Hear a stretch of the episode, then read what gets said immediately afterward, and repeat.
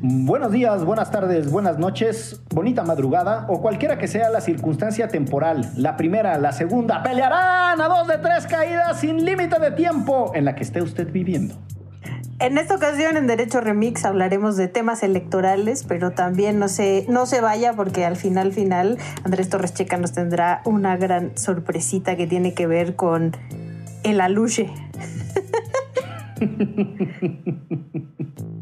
Platicamos de qué nos deparan las elecciones más grandes de la historia, de nuevo, las gobernaturas, las diputaciones, qué nos toca para el 6 de junio. Prepárense porque puede darles risa, pero también un poco de tristeza.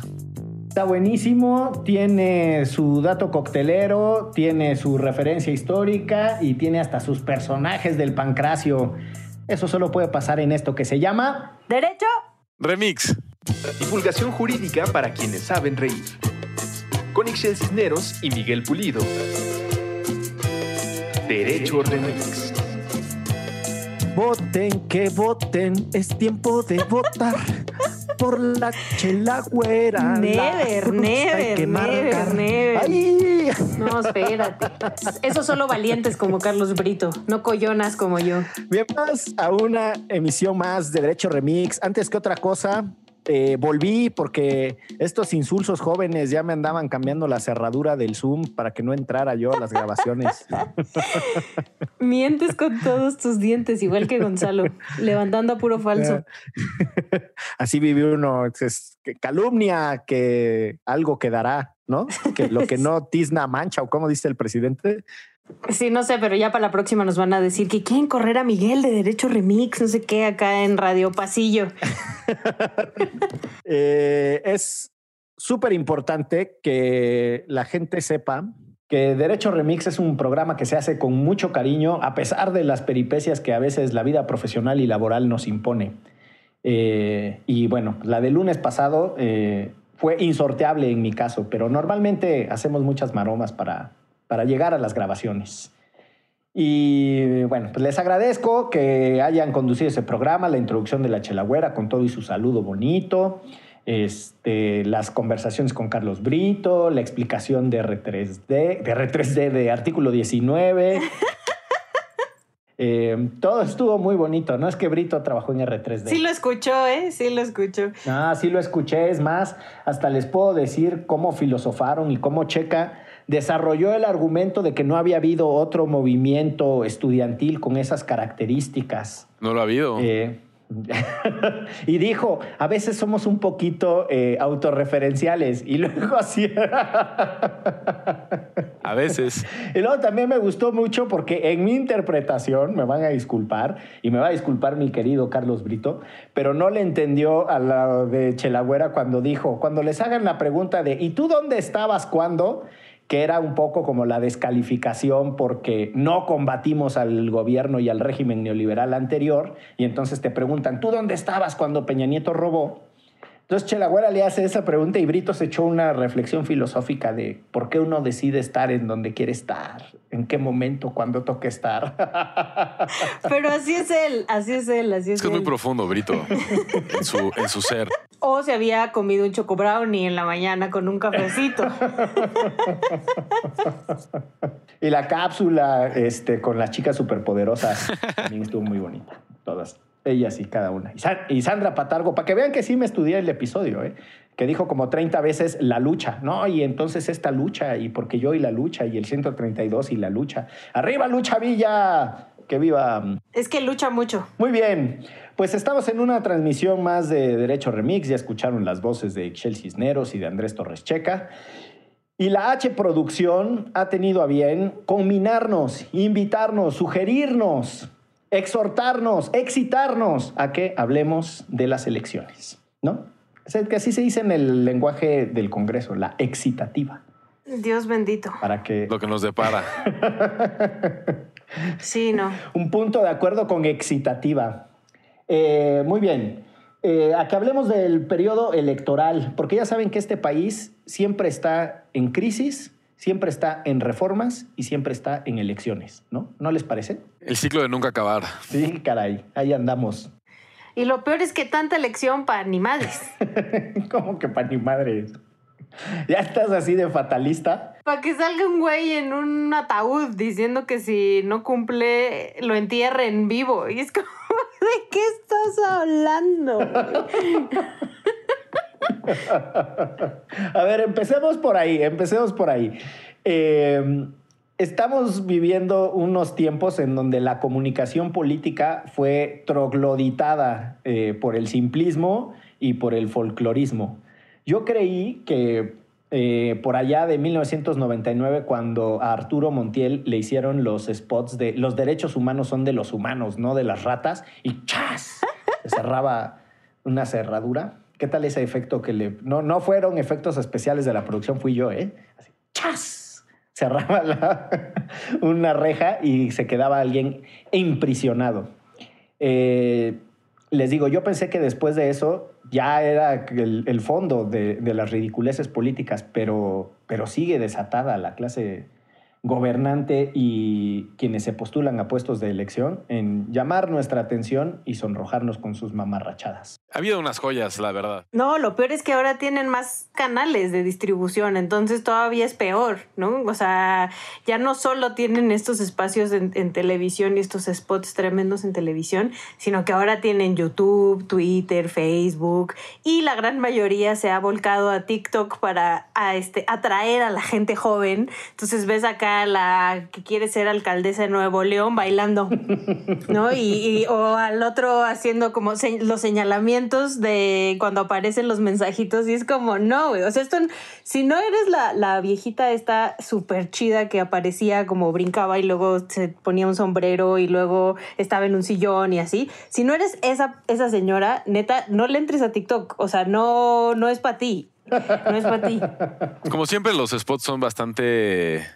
Generan bastante pena ajena, ¿no? A mí, uno de mis favoritos, lo vi justo hoy en la mañana, es de Víctor Castro, el candidato a gobernador en Baja California. Entonces está en un salón de clases y es un examen para ver si tiene las cualidades para ser gobernador. Entonces se para y camina al escritorio de la profesora y se saca de las bolsas monedas, ¿no? Y la profesora dice, trae el cambio, aprobado.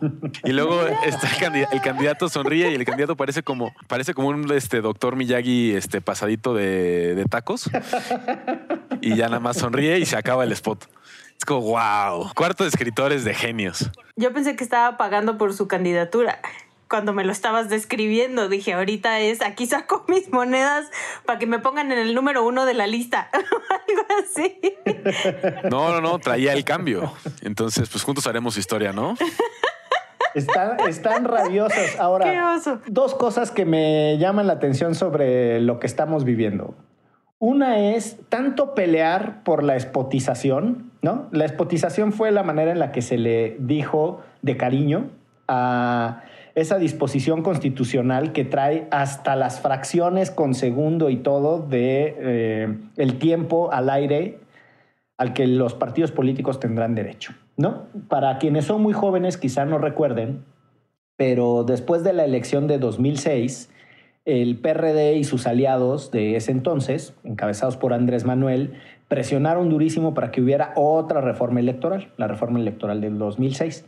Y esa reforma electoral, entre otras cosas, tenía muchas restricciones a lo que podían hacer y decir los candidatos y los gobernantes, eh, todo el tema de las campañas negras y las campañas agresivas, quién podía y quién no podía contratar. Después del peligro para la nación, ¿no? Exactamente, después del peligro para México, fue una reacción.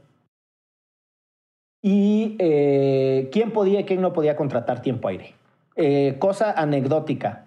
Impulsados por, en ese entonces, eh, Movimiento Ciudadano se llamaba de otra manera. ¿Cómo se llamaba Movimiento? Convergencia. Convergencia.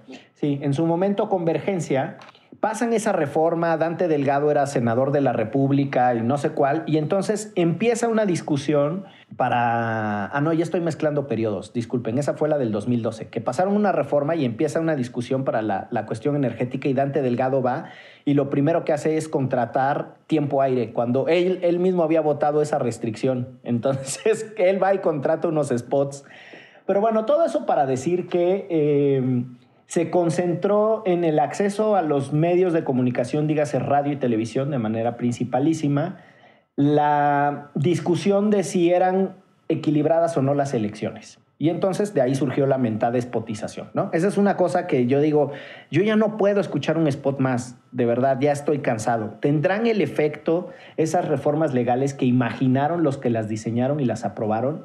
Efectivamente, hay más equilibrio, la gente se involucra más con las campañas, conocemos más a los candidatos, mejoró la calidad democrática, se los pregunto, esa es una.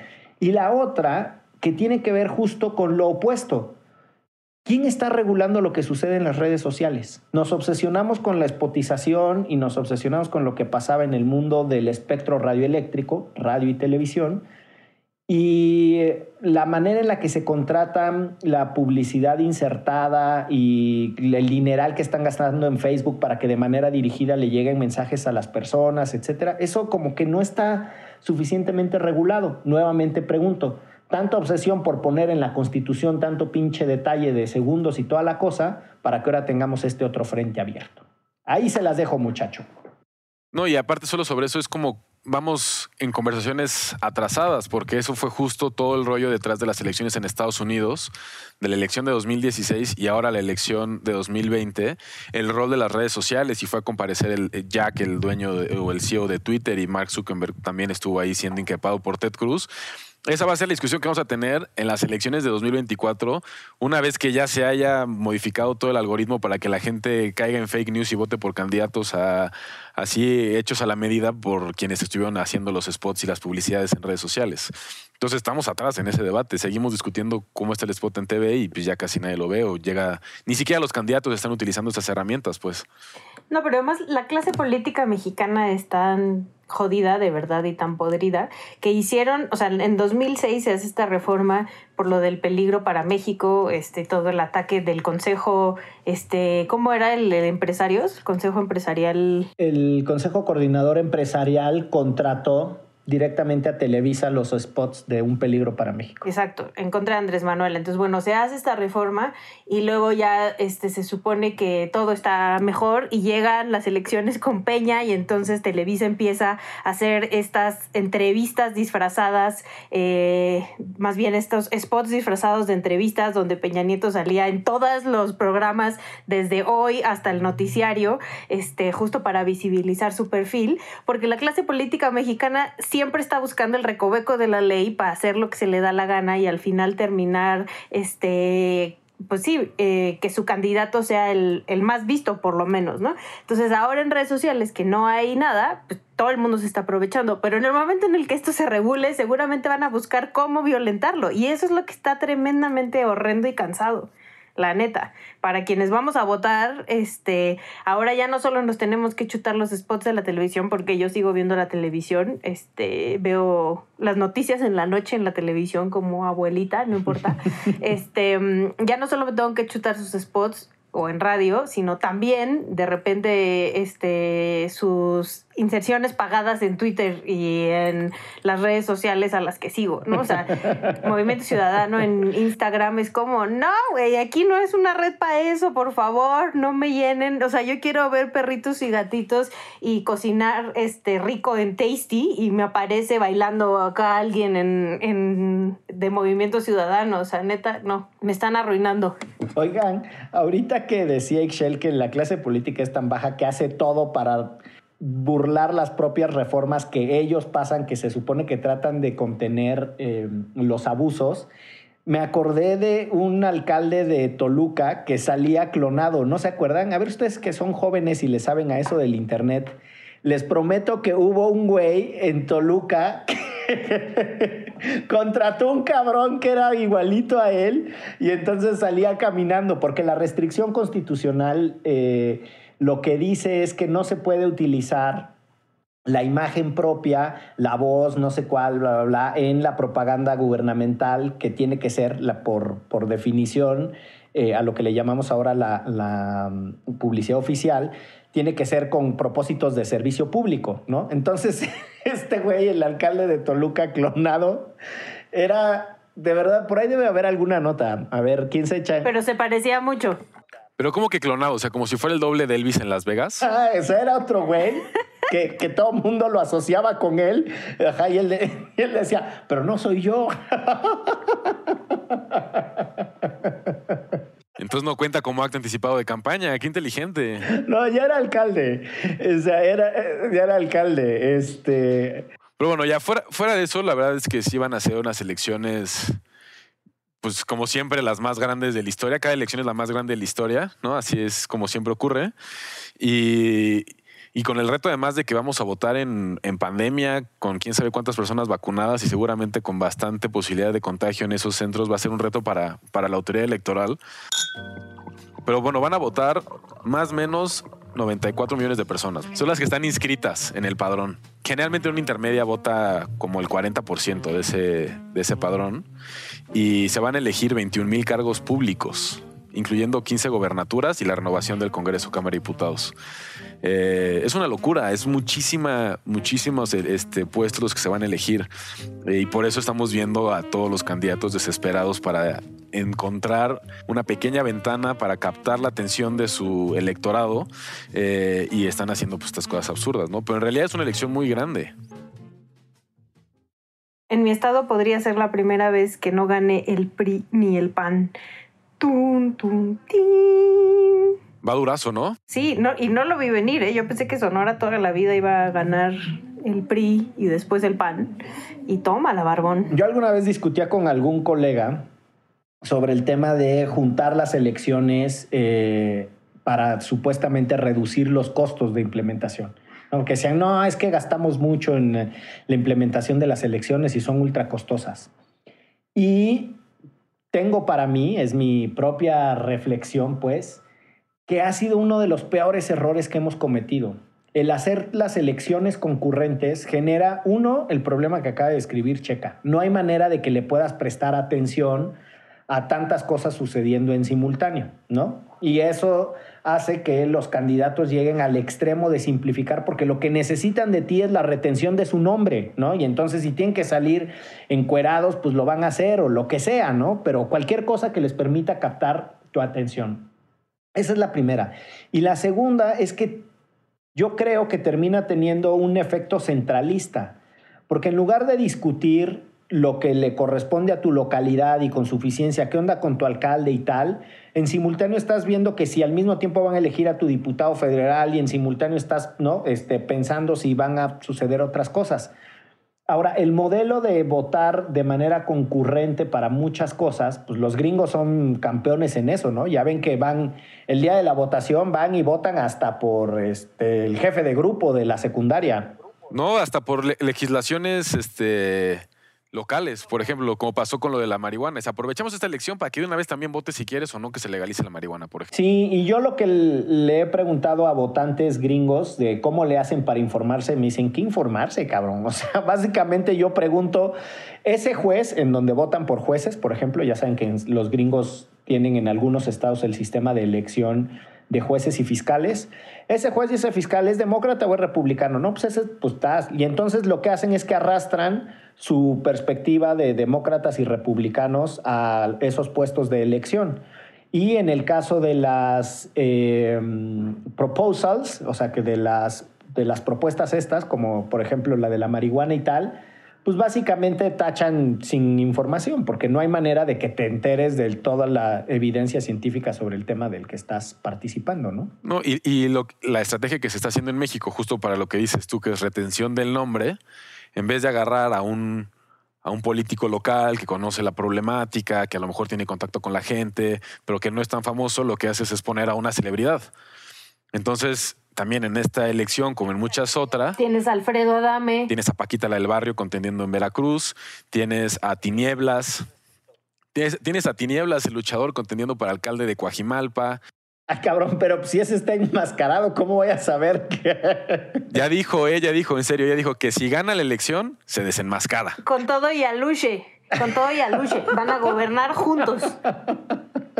Eh, a Kiko lo tienes contendiendo para un puesto en Querétaro. Eh, el Bofo está registrado como diputado. Baja California, Lupita Jones. O sea, es una locura. O sea, lo, los partidos políticos también en la desesperación, sobre todo los partidos pequeños o los partidos nuevos, eh, en la desesperación de no perder el registro, pues optan por este tipo de nombres. Entonces. El hermano de Belinda, Benito Juárez. El, pero sí, pero ahí, ahí, por ejemplo, el hermano de Belinda es más. ¿Va por el verde? Guácala. En coalición con Morena y más por una suerte ahí de relaciones que tiene Morena con el verde, pero Paquita la del Barrio por Movimiento Ciudadano o Tinieblas por redes sociales progresistas, es porque esos partidos... no puedo con lo de Tinieblas, de verdad, no puedo, es como... Durante la pandemia, eh, salió una iniciativa de fotos por México. Y hay una fotógrafa muy famosa que se llama Lourdes Grobet que se dedicó a fotografiar luchadores. Y yo compré un cuadro en solidaridad. En el cuadro están Tinieblas, Tinieblas Juniors y Aluche. Y ahora parece que tengo propaganda de redes sociales progresistas colgando en mi sala. Se, se, devaluó por completo mi obra de arte. O sea, terrible. Pero bueno, sí va para. Sí va. Y ya un partido que se llame redes sociales progresistas. ¡Ah! De verdad, de verdad. Es, una, es un satélite de Morena, ¿eh? es, el, es el partido de Monreal. Podemos entrar a detalles sobre este partido en, en, un poquito más adelante, pero es un satélite de Morena, en realidad. A ver, di nombres. Yo sé que no pagan. O sea, redes sociales progresistas, pues sí. Eh, eh, de hecho, por ahí, eh, en redes sociales me señalaba en un hilo que hice en Twitter que la hija de Monreal estaba por ahí en, en alguna de las listas de circunscripción para diputados plurinominales.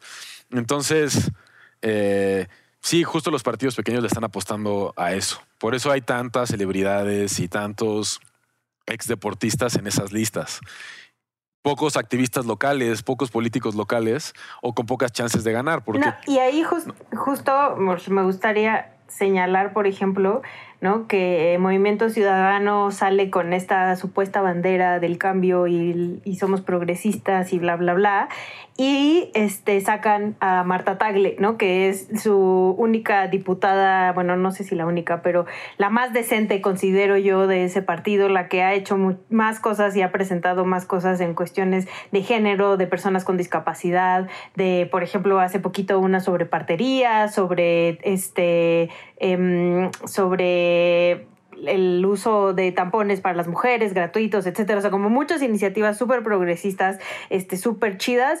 Y pues no, porque como es incómoda para la gran, este, las grandes cabezas de Movimiento Ciudadano, pues la sacan, ¿no? Entonces, solo son progresistas en las redes sociales, solo son progresistas en estos espacios cuando sacan su TikTok bailando con pañuelos este, verdes diciendo sí al aborto, pero cuando tienes realmente una persona que trabaja al respecto, como no te no, no sigue este al pie de la letra lo que dicen los mandatos de Movimiento Ciudadano, la, la sacan, ¿no? Entonces, pues eso ah, para allá iba también yo de el voto informado, pues sí te cuesta trabajo, pero pues échale ganitas. El problema es cuando le echas ganitas y te das cuenta como yo que es Pablo Gómez y Gabriel Cuadri y o sea, que tus opciones son pésimas todas, ¿no? O sea, ya le eché ganitas para investigar y, y qué se hace cuando, cuando tus opciones son terribles. Vamos a experimentar por primera vez las reelecciones en diputados federales. Y había una hipótesis que los legisladores, las diputadas y los diputados, no eh, rendían cuentas a, su base distrital, o sea, es decir, a las personas que representan a la ciudadanía, em, entre otras cosas, porque no se reelegían. Entonces, ante la falta de, premio o castigo, eh, pues hacían lo que querían por tres años. A mí esa hipótesis nunca me gustó, era, el fundamento cuando se aprobaron estas, reformas, eh, entre otras cosas porque para poder construir un verdadero sistema frente a tus... Eh, electores, tenías que pegarle una bollada al sistema de partidos. O sea, hay que recordar que México tiene ahí una tensión medio rara, ¿no? Para consolidar un sistema de partidos y destruir el sistema de partido único, inventamos cosas como la representación proporcional, eh, las listas, y eso básicamente es lo que oyen que son los plurinominales, ¿no? Una mezcla entre votación directa y votación por lista. O sea, al mismo tiempo tú escoges a quién te representa, pero también le das la oportunidad al partido político para que en función de los votos que reciba, ellos elijan personas de ese partido. Y así se consolidaba un sistema de partido. Lo que sucede con la elección eh, de, de esta ocasión es que esas personas que se presentan nuevamente a la contienda necesitan la aprobación de su partido, no importa si sus votantes los quieren o no, y es lo que eh, Ixchel está describiendo en el caso de Marta Tagle, que entiendo que es así, especialmente para los que son de lista, ¿no? Para Marta era plurinominal, si mal no estoy. Entonces, lo que sucede es que ya no regresa al beneficio de ser reelegida por la vía del, del partido. Puedo estar en una equivocación, pero tengo la intuición de que así es. Es que creo que ahí se mezclan dos cosas, porque en efecto, se aprobó la reforma legislativa en 2014 que contemplaba la reelección, pero se acordó que se iba a aplicar hasta después de la elección de 2018. Entonces, según yo, es, es la reelección para quienes llegaron con el voto. Ajá. O sea, decir, yo llegué con el voto, me voy a reelegir bajo este principio de que mi, mi electorado o mi constituency, como le dicen los gringos, quiere, me puede evaluar, ¿no? Y me puedo quedar. Pero, como dices tú, al final es el partido el que decide si te quedas o no. Creo que, creo que la tensión que tú mencionas es más claro en el caso de Muñoz Ledo, por ejemplo, que él dice, es que a mí me sacó Mario Delgado de la posibilidad de reelegirme. ¿Y quién se va a reelegir? Se va a reelegir, por ejemplo, Pablo Gómez, ¿no? Y luego está la de siempre, que está, es, es el que Ixchel puede decidir si se queda o no se queda en el Congreso. Y luego está las famosísimas listas, que son siempre un rollo, eh, en donde siempre las encabezan pues algunos exdirigentes, eh, exgobernantes, gente fuerte, gente que tiene experiencia en el Congreso. Y ahí es de donde tengo entendido sacaron a Marta Tagle de la lista. Eh, y justo creo que ahí está otro tema que es muy interesante del sistema mexicano, que es este sistema mixto de representación, que es la mayoría relativa, que es el voto directo. Es a quién votas tú llegando a la casilla, dice el nombre y lo tachas. Y luego cómo se creó a partir de los años 70 más o menos el tema de la mayoría proporcional de los pluris para, en teoría, quitarle poder al partido hegemónico. Quienes más se han beneficiado de eso, o la idea de esto era que partidos pequeños tuvieran representación, y hoy a quienes quieren quitar eso, eh, sería Morena, que intentó impulsar la eliminación o la reducción de, de candidatos, es porque ahora ellos tienen la mayoría, pero en un pasado fue gracias a eso que llegaron representantes de el Partido Comunista o el PRD o etcétera. Entonces, eso creo que es otro temor y es difícil de entender. Mucha gente cuesta- le cuesta trabajo entender el tema de los pluris. Ahí va otra, ¿no? Que también fue una reforma a la ley donde se buscaba que fuera paritario el número de hombres y de mujeres, por lo mismo que la gran mayoría de las veces eran hombres, ¿no? Y también hay unos escándalos tremendos de nuestra clase política de, o sea, que pusieron a mujeres y después las hicieron renunciar por sus suplentes que eran hombres, ¿no? O sea, ya, ya que habían ganado el tema, las Juanitas le llamaban, ¿no? Este, o sea, un escandalazo de nuestra clase política, pero ahora estaba leyendo el otro día que, por ejemplo, el INE le dijo a Movimiento Ciudadano que tenía más mujeres que hombres y entonces tenía que quitar mujeres y poner a hombres y es como, no, o sea, no puede ser así de estricto cuando realmente las mujeres tienen pocos de esos espacios, ¿no? O sea, se hizo justamente para que empezaran a tener esos espacios las mujeres. Entonces, es como, pero pues sí, es, es como decir, eh, no, no es feminismo, es humanismo, diría el presidente. Y es como, no, eso es un paso para atrás. Si hay más representantes mujeres, eso está chido porque eso va justo a romper con lo que históricamente se está haciendo en este país, ¿no? Es súper interesante el tema de las igualdades simples y las igualdades complejas y los mecanismos que se hacen para eh, generar nuevos eh, balances, ¿no? En este caso, lo que los gringos le dirían una acción afirmativa, ¿no? En el caso de las mujeres. Y cuando eh, el criterio no es la paridad por sí misma, sino la paridad como objetivo de largo plazo, lo que significa tener una lectura compleja de cuándo el hecho de que sean más mujeres las que hagan ciertas cosas no es necesariamente lo problemático, sino eh, ganar esos espacios. Les propongo una cosa, porque tenemos que hacer una pausa eh, por instrucción de la H Producción, pero quedan ahí temas de, de dónde vienen las reformas esas a la participación eh, proporcional, eh, a la representación proporcional de los partidos políticos y el sainete que se traen el INE y el Tribunal Electoral. Está bueno ese chisme. Pero de eso hablaremos al volver de esta pausa. Esto es Derecho Remix. No pudimos dejar pasar la ocasión para presentarles lo impresentable de los impresentables. les presentamos los apodos con los que se registraron legalmente candidatos y candidatas a diputaciones federales para la elección de este año. Sí, así como lo oyeron. Así que les traemos los cinco mejores apodos de la elección 2021 que obtuvimos gracias a un hilo de la usuaria en Twitter Carolina Torreblanca. Manuel López, alias El Lobo Mayor. Paulo Gabriel Hernández Hernández. Sague. Marta Paulette Gallardo Galindo. Y la conocen como Wonder Woman. Marco Humberto Aguilar Coronado, mejor conocido como El Tigre. Y Verónica Damaris Díaz Ramírez, Virus. ¿Tú con cuál apodo te registrarías?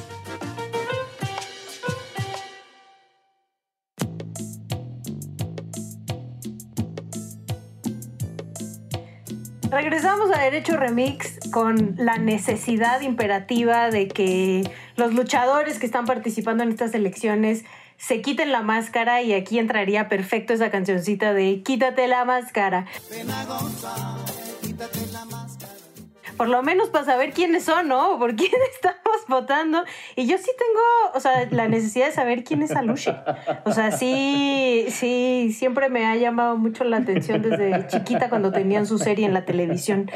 Pero, como bien decías, Miguel, este, estas elecciones, además, el, además de todos estos personajes que están queriendo que votemos por ellos, está este pleito tremendo entre el INE, eh, el Tribunal Electoral y Morena específicamente, ¿no? Porque no solo Félix Salgado Macedonio, sino varias de sus candidatos, eh, dos para gobernador y otros este, para diputaciones, no presentaban un informe y entonces el INE, después de una reunión, dice, sácatelas, pues que no pueden contender como ven, por ser precandidatos y no haber presentado su informe de gastos.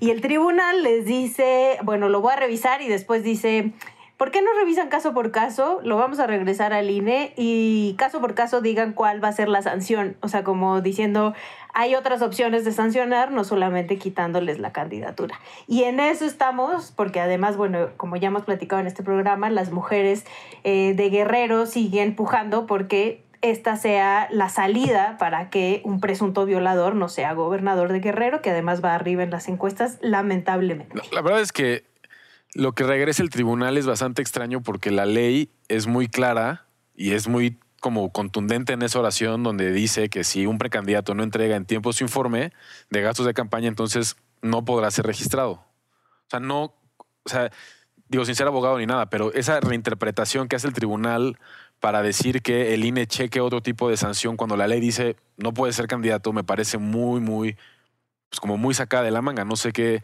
qué piense eh, Miguel. Para lavarse las manos. O sea, por supuesto que hay un tema político que ya se, que se ha discutido antes en este espacio. Eh, el INE contra, incluso el INE históricamente cuando era IFE y cómo López Obrador no quiere esa institución, cómo la elección de ciertos magistrados del tribunal ha beneficiado a Morena o han sido puestos por Morena y este toma y daca y se pasa la bolita completamente político. Pero creo que en estricto sentido legal, no sé Miguel si así lo interpretarías tú, eh, pues no podría ser candidato porque no entregó a tiempo estos requisitos y la ley estipula que si no los entregas a tiempo no puedes ser candidato. ¿Cierto? ¿Me equivoco? La verdad es que están atrapados en un vericueto espantoso porque lo que hace el INE es que con su unidad de fiscalización les inicia la investigación y determina que eh, estos changos hicieron pre-campaña. Son un montón, son 60 de Morena, ¿no? Eh, Morena lo que contesta, ojo, porque es muy singular, en la respuesta Morena dice, bueno, cuando se me notifica que efectivamente hicimos pre-campaña y que bla, bla, bla, que qué tenemos que decir al respecto, lo que les queremos aclarar es que nosotros no hicimos pre-campaña. Por tal razón, eh, no tenemos por qué justificar los eh, gastos. Y aquí entran los conceptos estos técnicos abigarrados que tiene la legislación mexicana y nuestro sistema electoral, que es un gasto de campaña y que es un gasto ordinario del partido, ¿no? Siempre hay que si se rebasan los montos de campaña porque cierto gasto... Eh, hizo que fueran, supongamos, 5 mil pesos sobre el tope que está permitido en la ley y el partido alega que no, que esos en realidad son gastos ordinarios y eso fue lo que vimos en Coahuila con Riquelme y es lo que vemos una y otra vez, ¿no? Con la manera en la que se lleva a cabo la contabilidad y el registro de los dineros de los partidos.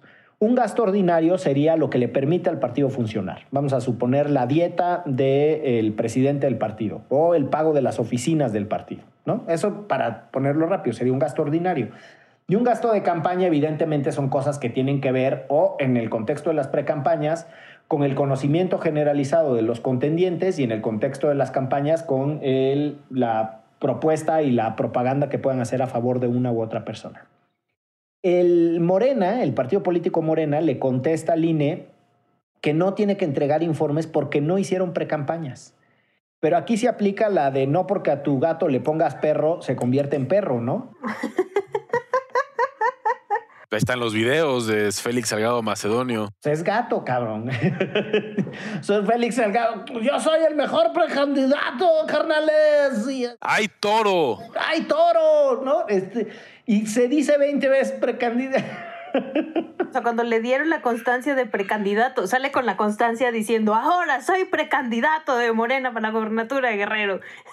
Todo, ¿no? Es así como de, sí, pero es que en realidad ese precandidato no era precandidato, pero además hizo mítines en donde presentó sus propuestas en el contexto en el que se estaba levantando el estudio demoscópico, a lo que también conocemos como la encuesta. Y entonces el, el INE le dice, carnal, estás bien mal, ¿no?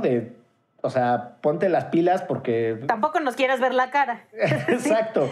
No entregaste el informe y entonces riájale, ¿no? Le zorraja que no pueda ser candidato.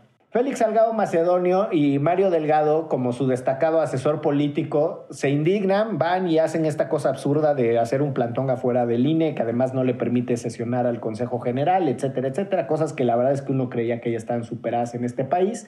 No porque me, me moleste la protesta, sino porque no entiendo el sentido de la protesta, ¿no? O sea, me parece muy eh, singular lo que están reclamando.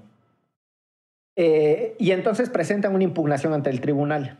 Y el tribunal tiene la sandez de decir, efectivamente fueron actos de precampaña no registrados y efectivamente no entregó la constancia, pero el INE pudo haber hecho otra cosa. ¿Cuál? ¿Quién sabe? Que la resuelva. Y para quienes no han seguido mucho el, el, derecho electoral... Tiene 48 horas además. Sí, esta es una cosa súper singular. El tribunal se la pasa siendo eh, errático en sus resoluciones a veces le dice al INE, tú no debiste haber hecho esto, eh, y le dice qué tiene que hacer. Es decir, se extralimita en el sentido de las resoluciones. Y se va a unos niveles de detalles el tribunal para instruirle al INE lo que tiene que hacer, que son ofensivos. En esta ocasión sucedió lo contrario. En esta ocasión, en donde simplemente debió haber dicho, efectivamente tu resolución fue adecuada, en esta ocasión le y se retira la candidatura, le dice al INE, eh, ahí te va de regreso y ahí a ver qué solución te inventas. No lo pudo haber dicho mejor eh, nadie que como lo dijo Chelagüera. Se están aventando nomás la pelotita. Pero eso a mí me lleva a problematizar que eh, la complejidad de las instituciones no necesariamente significa salud para la vida pública. La gente no entiende qué hace un tribunal, no sabemos por qué hay una institución jurisdiccional, además de una institución administrativa en el tema de las elecciones.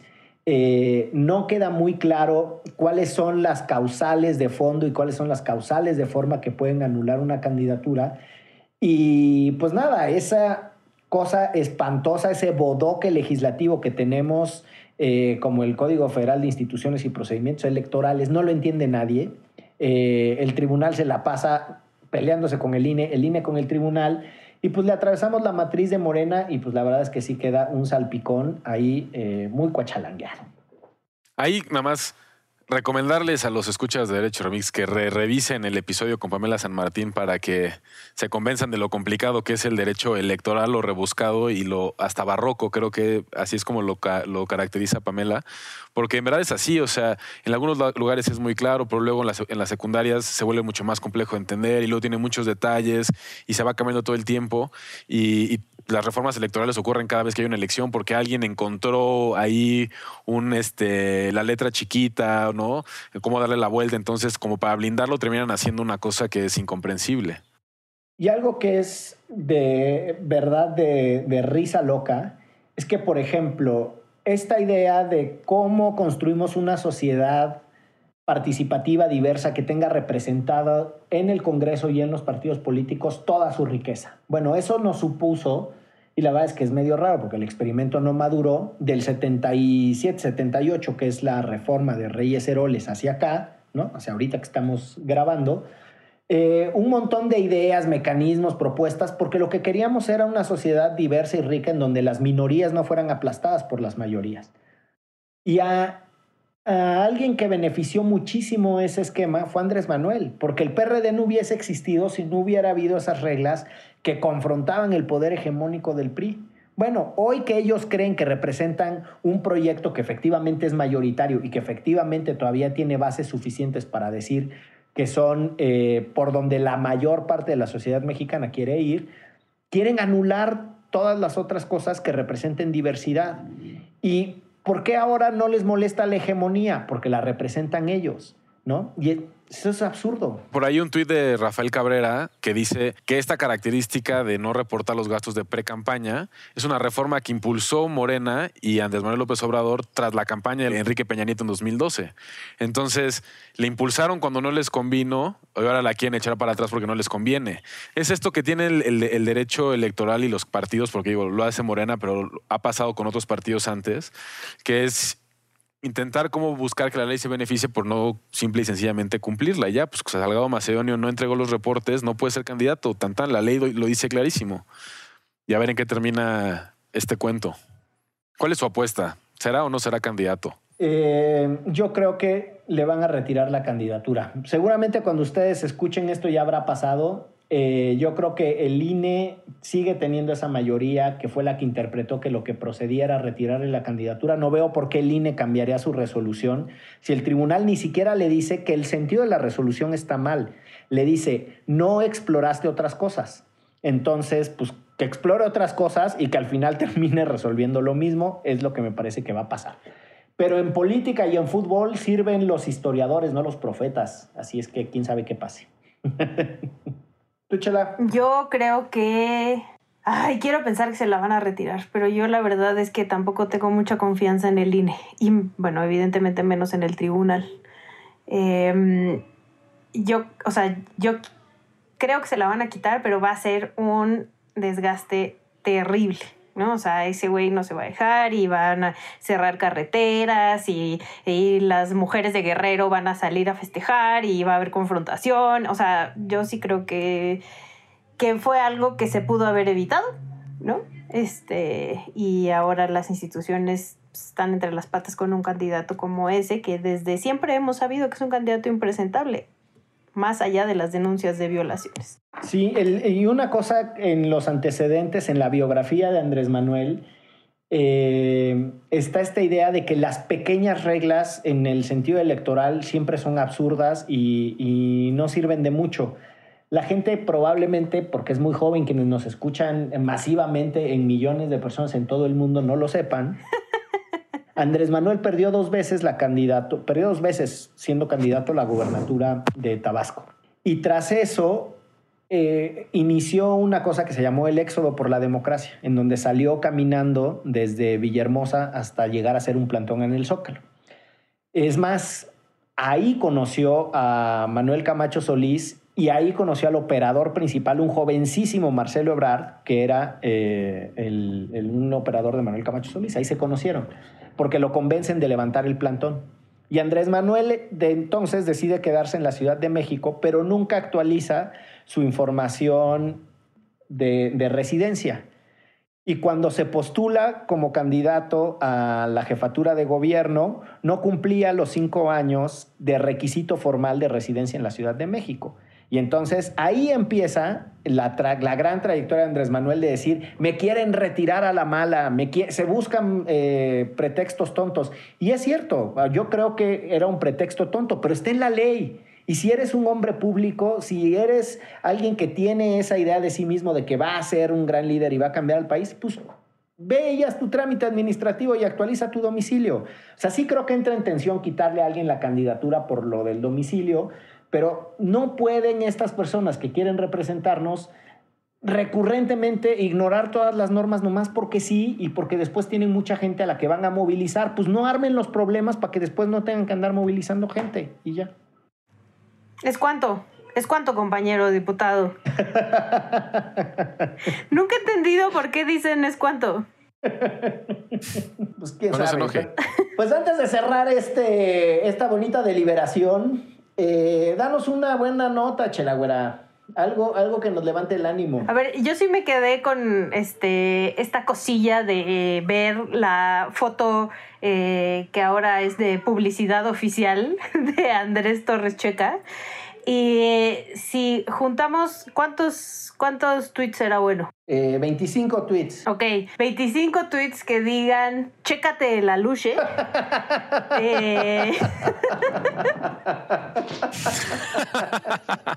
hashtag chécate la luche, hashtag derecho remix, 25 tweets. El eh, doctor Andrés Torres Checa nos enseñará y posará con su hermosa fotografía que ahora ya más bien este completamente devaluada. Exacto, ya perdió. Ah, pensé que ibas a decir completamente desnudo.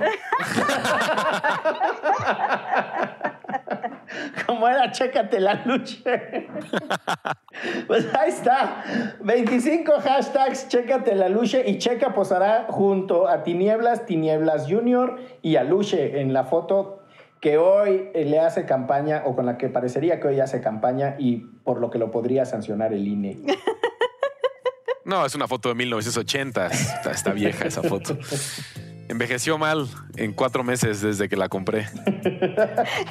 Me dio mucho gusto escucharlo, muchachos. Qué sabroso es esto que se llama Derecho Remix. Divulgación jurídica para quienes saben reír. Con Ixel Cisneros y Miguel Pulido. Derecho Remix.